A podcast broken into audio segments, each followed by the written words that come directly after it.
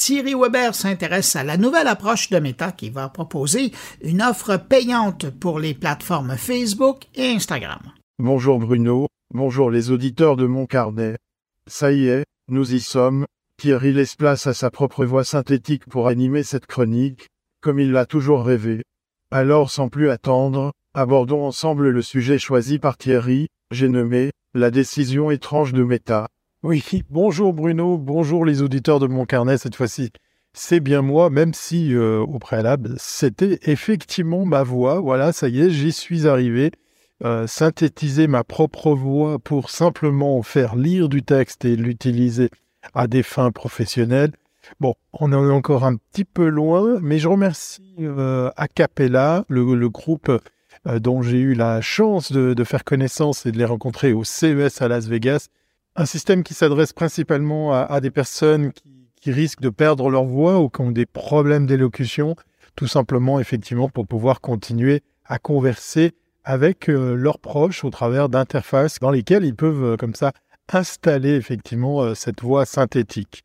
Voilà, je reprends euh, le micro et euh, bah, je vous souhaite la bienvenue euh, dans ce qu'on pourrait appeler une drôle de décision. Vous avez sûrement vu passer cette décision de Meta, l'entreprise dirigée par Mark Zuckerberg, qui a annoncé le lancement d'un nouvel abonnement payant appelé Meta Verified après plus de 20 ans à nous défendre, à nous bassiner sur le modèle économique gratuit hein, soutenu par la publicité, ben Meta a décidé de suivre l'exemple d'autres entreprises de réseaux sociaux tels que Twitter. Oui, c'est les premiers auxquels on pense, hein, forcément.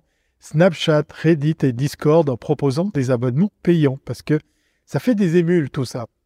Pour environ 12 dollars par mois, eh bien, les utilisateurs de Facebook et Instagram eh bien maintenant peuvent désormais souscrire à Meta Verified qui leur permet d'afficher un joli petit badge bleu signalant leur authenticité ainsi que d'autres fonctionnalités avancées telles qu'une meilleure protection de leur compte contre les usurpateurs d'identité et une priorité dans l'affichage de leurs publications.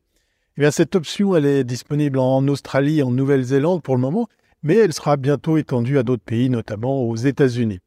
Alors bien que l'abonnement soit optionnel et que les plateformes restent gratuites, cette nouvelle stratégie de Meta a suscité eh ben, bien évidemment des, des critiques. En effet, certains experts estiment que le modèle de Meta Verified est incohérent car il offre des fonctionnalités qui répondent aux besoins de différents types d'utilisateurs, tels que l'authentification pour les organisations et les personnalités, la promotion pour les influenceurs et la sécurité pour tous. Cependant, la décision de Meta de proposer un abonnement payant s'inscrit dans un contexte plus large où les réseaux sociaux historiques voient leur nombre d'utilisateurs augmenter tandis que leurs revenus publicitaires diminuent. Et oui, les vases communicants en 2022, Meta a vu ses revenus, d'ailleurs, euh, ses revenus publicitaires chuter pour la première fois depuis son introduction en bourse en 2012. Voilà, ça fait pas mal d'années. Hein.